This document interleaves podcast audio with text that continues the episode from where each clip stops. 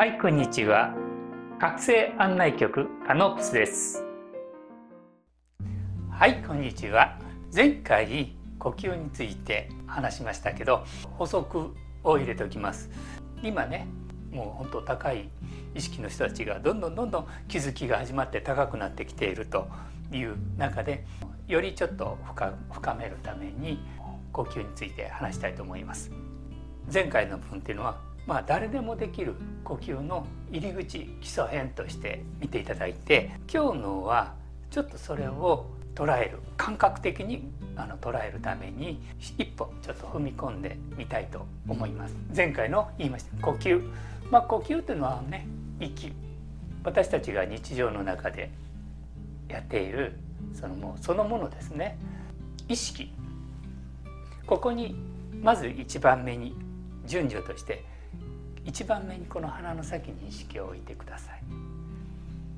そして2番目に内側の世界無限の世界形のない世界に意識してください。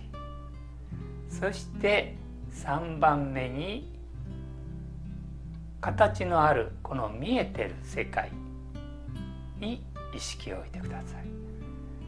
そうすることでより意識が立体的感覚を得られます。平面的な感覚ではなくよりこうリアリティのある立体的な感覚が得られるようになります。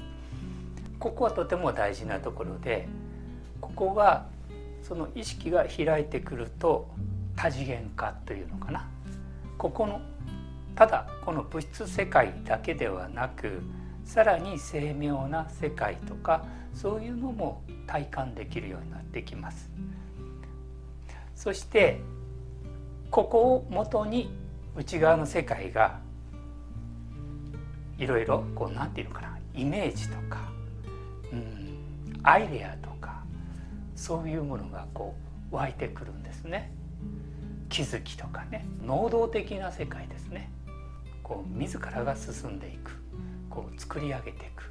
そういうのを展開していく。そういう世界なんですね。3番目というのが外の世界。この外の世界がその内が2番目の心で描いたイメージしたアイデアを考えたものがこう映し出す世界。または形を生み出していく作り上げていく現れる世界なんですね。だからこの意識を置いて形のない無限の世界からアイデアとかイメージ。そして少なくともそういうイメージがあってこうやって形になってるんですが我々の選択いろんな人たちがアイデアを出したものが今ここに形の世界で共有しているというそんな感覚で見てそして自分もこの世界に参加して自らがそれを想像していく。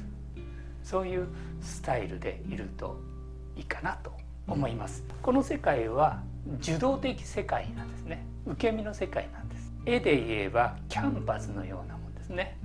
描く画家であれば何を描きたいかっていうのを何かこう方向性を決めます。それはまあ意識ですね。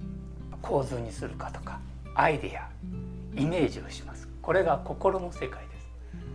そしてそれをキャンバスに描きます。描くためにはいろんなものを情報とかね現場に行ってスケッチしたりしてそれを集めて最後この形のキャンバスの世界に描いていく。まさしくそれはもう全く同じなんですね。あの意識の世界こそういうのも全部一つなので3つのこの要素を取り入れて呼吸してみるとさらに次の展開というんですかねっていうの面白さ創造性というか体感できると思います。これはまあある程度その呼吸をマスターした人たちがやると面白さが出てくるんじゃないかなと思います。まあこれは僕はね勝手につけた名前ですけど三元呼吸この3つを軸にして想像していく、まあ、宇宙の基本形っていうのは3で成り立ってます。まあいろんな図形があるんだけどまず3つで成り立ってますよということをここでちょっと伝えておきます。また今後ねそういうこの3つの形っていうのが非常に重要になってくるのでいろんな形でこれは出てくると思います呼吸法だけじゃなく意識の在り方とかそういうのもこれからねいっぱいいろんな形で使えるものとしてやってますのでこれをマスターするっていうのはとてもいいことと今までの生き方っていうのは全く逆だったんですね。外を軸にしてた。外を中心に考えていた。外を見て周りを見てそして考えていた。イメージしてた。方向性意識する方向性はここを軸にした方向性だった。ですね。じゃあ今までこの形の世界は何だったですか？前言いましたね。何だったでしょうか？牢獄の世界って言ってましたね。多分ねほとんどの人はね牢獄だとは思ってなかったかもしれないけどでも意識から見ると自由を奪ってたんですね。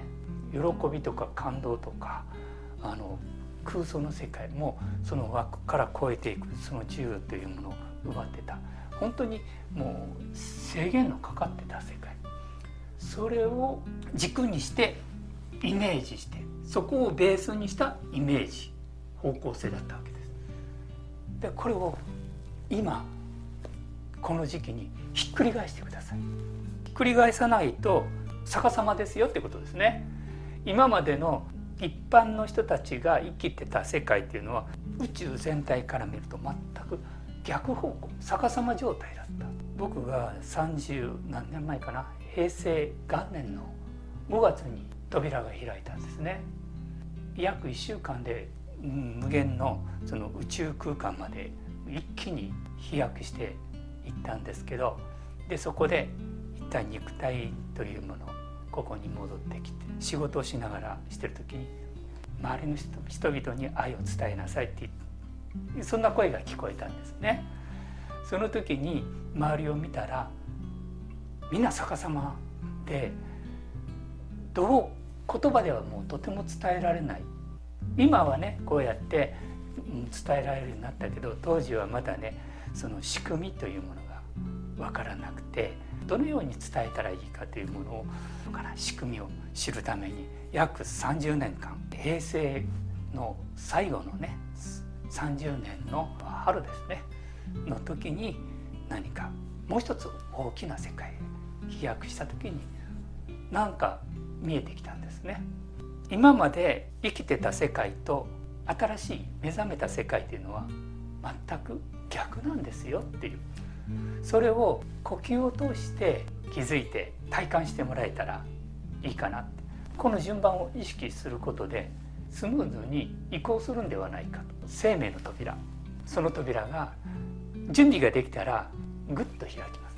こちらが一歩前に進んだら真実の扉生命の扉は100歩でも1,000歩でも、うん、ぐっと迫ってきてそしてある時ぐーっと少しずつぐっぐっぐっとこう扉が開くと。その代わり一歩一歩とにかく扉の前に向かってノックする。それは準備です。でそれはノックするということは自分の体にそれを浸透させるということです。扉は上位の方から開きます。こちらが「おい開けろよ」なんてそれは逆さまですよね。まず上位の意識がこの状態が準備ができた。じゃあ受け入れようとした時に初めて扉が向こうから開いてくれます。